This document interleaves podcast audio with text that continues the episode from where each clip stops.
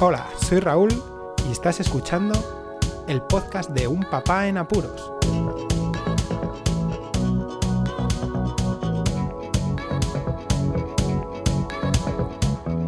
Hola, pod escuchar, bienvenidos a un nuevo episodio del podcast de Un Papá en Apuros, aquí en León, típico día otoñal en este lunes, eh, día 9 de noviembre, en el que mejor coger el paraguas y llevártelo junto con tu sayo, gabardina, abrigo, como quieras, porque va a pillarte lluvia seguro, sí o sí, en algún momento del día. Empecemos con el podcast. La anécdota de la semana. Esta semana pasada, al final, pude adquirir un par de mancuernas para entrenar en casa. No, no, tranquilos que esto no es eh, la anécdota. La anécdota viene por los servicios de paquetería. Ahora con la pandemia, los servicios de paquetería urgente tienen eh, una especie de, bueno, norma referida a la hora de entregar los paquetes. Es curioso que los más baratos o los servicios más públicos no tienen esta norma tan estricta, pero sí que las empresas que yo creo que cobran más incluso a, las empresas, y valga la redundancia, que venden, ¿no? Bueno, pues estas empresas de paquetería tienen como una norma el no entregar o no subir a las casas, a las viviendas, los paquetes, ni aun siendo estrictamente necesarios. Y os voy a explicar el por qué, ¿no? Bueno, las mancuernas que tengo yo ahora mismo son mancuernas pesadas, pesadas pero en condiciones. Cada una de ellas pesa más de 27 kilos y no las puede levantar cualquier persona. Bueno, a mis hijos les amarro y no pueden levantarse. Mi hijo mayor Marcos dice que son como el martillo de Thor, ¿no? Y claro, ya de por sí a mí me cuesta para entrenar bastante, ¿no? Y por eso las he adquirido, para que me cueste y pueda desarrollar mejor la fuerza. Pero ¿qué pasa? Si yo las pido y yo no estoy en casa para poder coger el paquete cuando lo depositen en el ascensor, si es que lo depositan, porque hay veces que algunas empresas ni tan siquiera he tenido que bajar, no lo han dejado en el ascensor y digo, bueno, también es verdad, ¿no? Que es mejor entregarlo en persona, pero imaginaos, ¿no? Un par de mancuernas de este calibre, pues entregárselas a las personas, yo creo que llevárselas a casa, yo creo que es algo pues bastante lógico y que debería de estar incluido en el servicio, aunque hubiera o no pandemia. Es muy simple limpiar todo el material cuando dejas algo en algún sitio. Y si lo dejas como lo iban a dejar, ¿no? En el ascensor ya tienen que tocar botones. Bueno, en fin, que ya sabéis que yo el tema este de la limpieza y la esterilidad y mantener la higiene veo que no se hace como debe ser y bueno, en este caso pues pasa lo mismo. Bueno, pues si queremos mantener estas distancias y no hacerlo, vale, pero la persona que trajo el paquete fue reacia también porque la empresa le, le manda, ¿no? Como norma, no entregárselo y no subir, que no debería. Pero este caso fue especial y al final mm, entre pitos y flautas nos hizo el favor porque mi señora esposa le dio como idea que las dejara aunque fuese al lado de la puerta, pero ya arriba en nuestro piso, para que cuando yo llegase las pudiera meter. Vio la circunstancia, ¿no? Que también teníamos niños pequeños y el hombre finalmente accedió a meterlas dentro de casa. Yo creo que esto es un, no sé, es un servicio que debería de hacerse en estas situaciones especiales, al igual que si se tienen niños pequeños o estás en, eh, a cargo, como me pasó ya en otras ocasiones, y que dependiendo del repartidor, también es verdad, pues eh, la circunstancia varía. Sí que es verdad que tienen ellos eh, las manos atadas ya que mm, cumplen órdenes de su empresa, pero bueno, las empresas también deberían de tener esta cláusula especial, podríamos llamar, en situaciones especiales como nuestra paternidad en apuros o eh, materiales que son difíciles de mover y que podían ocasionar lesiones a personas que no pudieran levantarlo, como en este caso. Bueno, pues esta es la anécdota de la semana. Y hoy pasamos al tema candente y es eh, el uso de una plataforma de colaboración, podría ser, ¿no? Lo llaman aplicaciones de colaboración, pero bueno, es una plataforma en sí que agrupa varios servicios y que sirve para realizar trabajos en grupo y asignar tareas, completarlas, hablar entre miembros de grupos. Y en este caso voy a hablar de Microsoft Teams.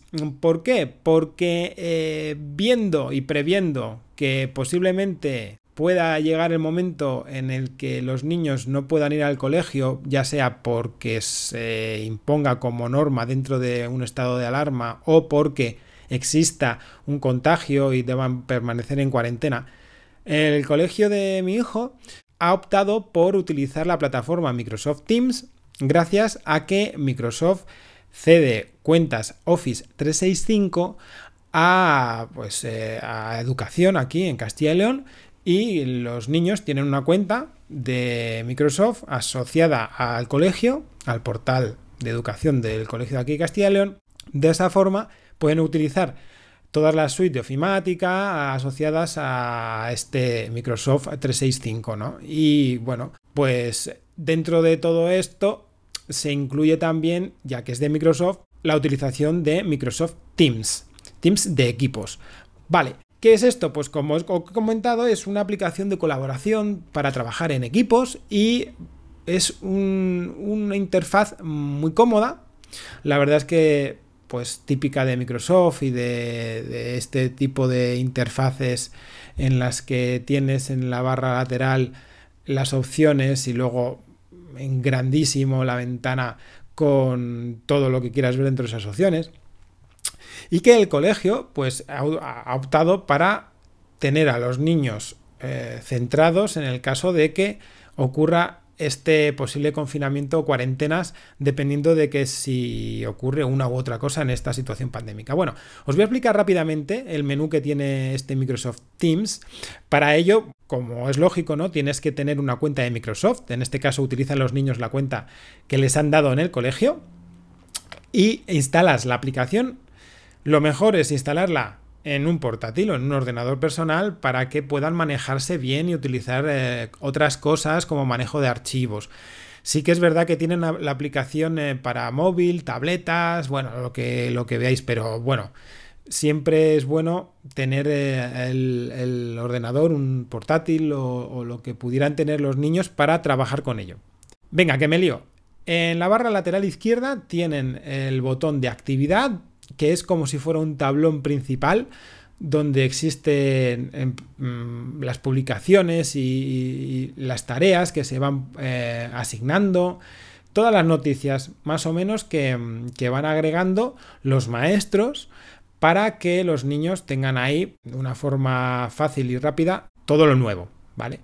Dentro de ahí pues tienes la opción de ver los archivos que se han incluido en esas publicaciones o un blog de notas de clase también y bueno, pues eh, los trabajos que están asignados y otras notas en general. Esto ya es en modo pestaña dentro del propio de, propia, de la propia actividad general en este caso, porque se podrán hacer más actividades dentro de los equipos que se pueden generar. Y en esto vamos a otra de las pestañitas de otro de los menús que son los chats, que esto es lo más divertido para los niños ya que pueden mantener conversaciones con otros amigos dentro de, los grupos que se pueden hacer incluso de chats para, para ello. Ya veis, es una evolución lógica y normal del Messenger de antaño, ¿no? Y todo ello incluido en una aplicación como es Teams. Luego están los equipos en sí, que los equipos pues eh, son grupos que generan los maestros y que pueden ser, como en este caso tiene Marcos, pues un grupo general del curso con la tutora, con la maestra de inglés, con la maestra de francés y bueno, pues tienen ahí pues, como si fueran las clases para poder ahí entrar y asignar cada una de las tareas sin ningún problema. Incluso educación física. Luego está el botoncito de trabajos, que está bien porque ahí tienen agrupados todos los trabajos y tareas que tienen asignados y cuando les vence. Y por último, un calendario.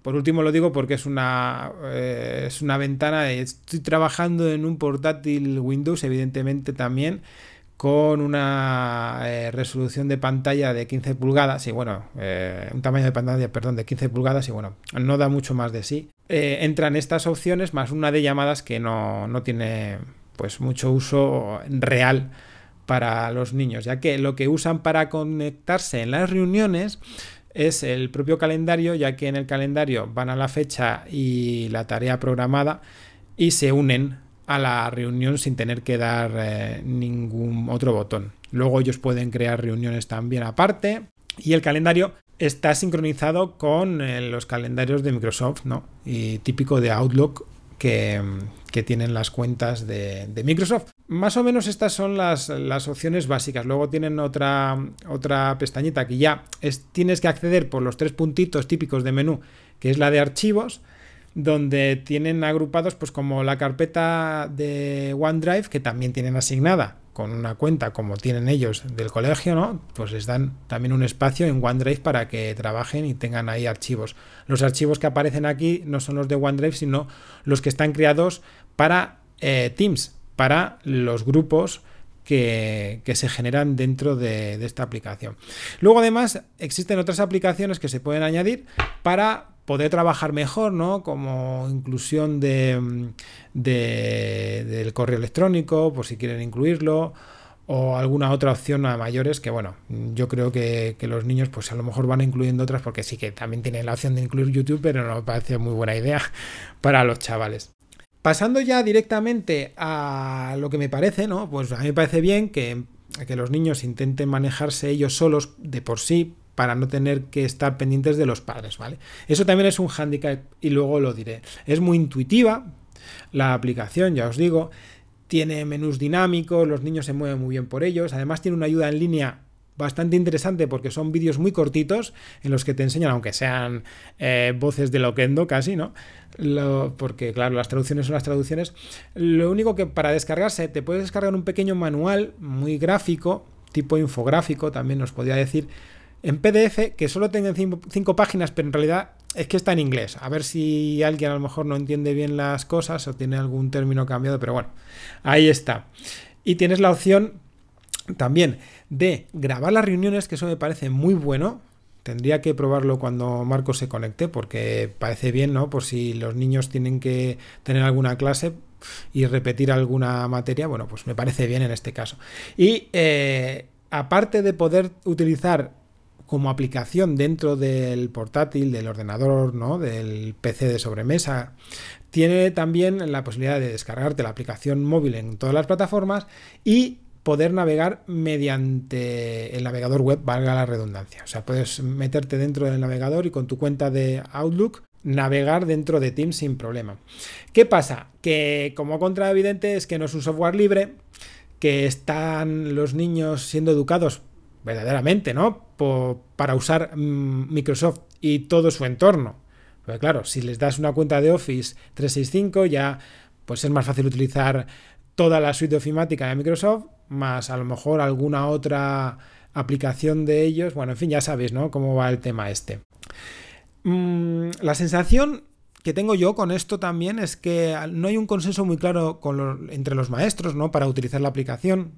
Perdón para poder eh, eh, crear los grupos de trabajo, las clases. Se ve un poquito verde todo esto, ¿no?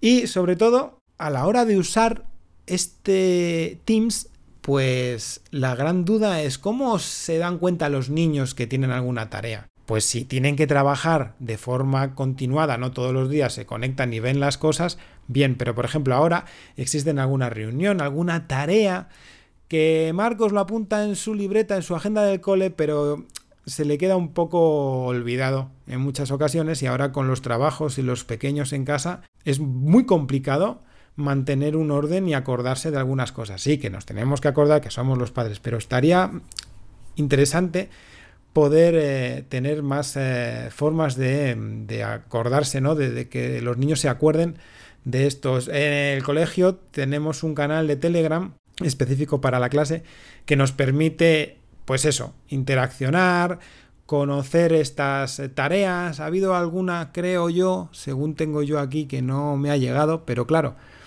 creo que el canal de Telegram lo administra la tutora y otras asignaturas pues no las da la tutora. Entonces, hay algún fleco que se podría mejorar y si se tiene que comunicar con la gente mediante un canal y no un grupo en Telegram, porque a lo mejor la gente lo usaría como los grupos de WhatsApp, bueno, pues asignar canales a cada clase o, no lo sé. Es complicado, es complicado cuando no se tiene que conectar, ya os digo, ¿eh? no importa si los niños tienen que conectarse todos los días porque es su forma de asistir a clase en un estado especial como el que puede llegar a ser. Pero bueno, que mm, ahí está las pegas que, que os he comentado ahora mismo, que bueno, tampoco me voy a poner a mal porque la verdad es que me parece buena idea que utilicen cualquiera de las plataformas asignadas, sobre todo que tengan un consenso entre los maestros al utilizarlas. Aquí sí que parece que sí que lo tienen, no como cuando estuvimos en Granada. También es un momento más maduro de la situación y puede que se hayan sentado y hayan pensado y recapacitado eh, a la hora de, poder utilizar un sistema u otro de enseñanza.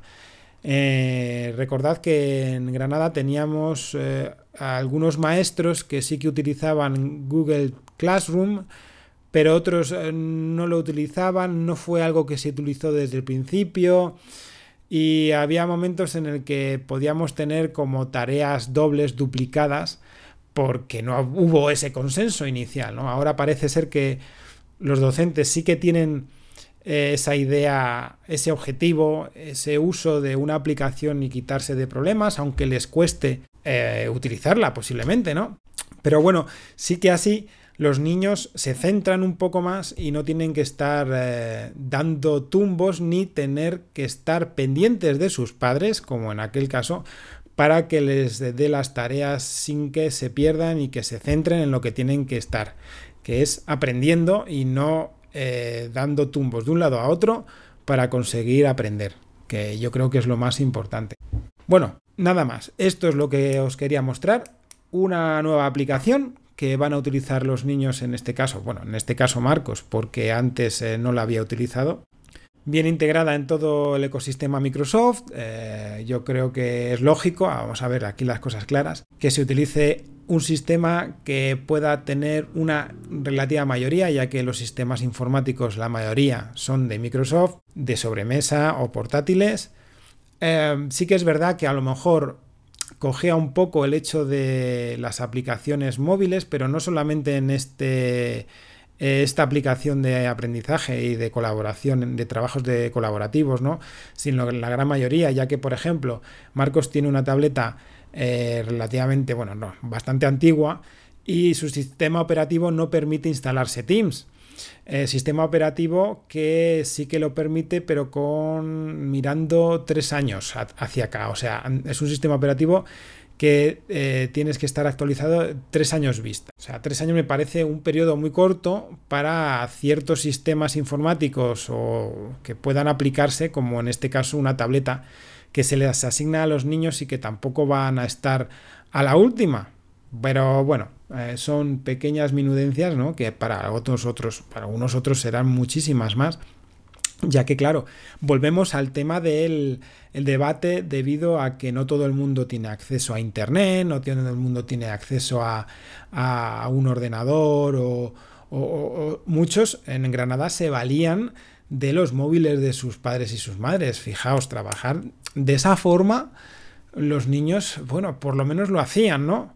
Pero es muy complicado, muy complicado y vale que se utilicen este tipo de aplicaciones y yo creo que aquí donde estamos no hay mucho problema, pero bueno, en fin, que, nada más, que no me voy a liar, que son divagaciones que tengo yo como padre y, y también como, como docente que, bueno, Mm, quedan ahí un poco en el limbo y que se espera no tengan mayor trascendencia que el hecho que luego sí que hay ayudas como ha estado habiendo para que se lleve el internet a casa o que se puedan tener equipos cedidos a los niños en estas situaciones tan especiales como son las de la pandemia por el coronavirus. Bueno, ¿qué os digo? Pues lo de siempre, ¿no? que os suscribáis al podcast si no estáis suscritos, que comentéis todo lo que queráis relativo a este podcast u otros que tengo ya ahí, que ya vamos 158 programas sin saltarme un solo día de publicación. ¡Ojito! Difundido el podcast mediante redes sociales, grupos de mensajería, hasta el correo electrónico. Bueno, correo electrónico que también se fomenta, ¿eh? Con este Teams, ya os lo digo. Muchísimas gracias por escucharme. Un saludo y hasta luego. Podéis contactar con un papá en apuros mediante el correo electrónico abierto las 24 horas del día, unpapaenapuros@rauldelapuente.com. También podéis seguir las cuentas de Twitter y Facebook oficiales, arroba unpapaenapuros. Estamos en todas las plataformas de podcasting y para que incluyáis el programa en vuestro gestor de podcast favorito podéis utilizar la dirección corta bit.ly barra un en apuros.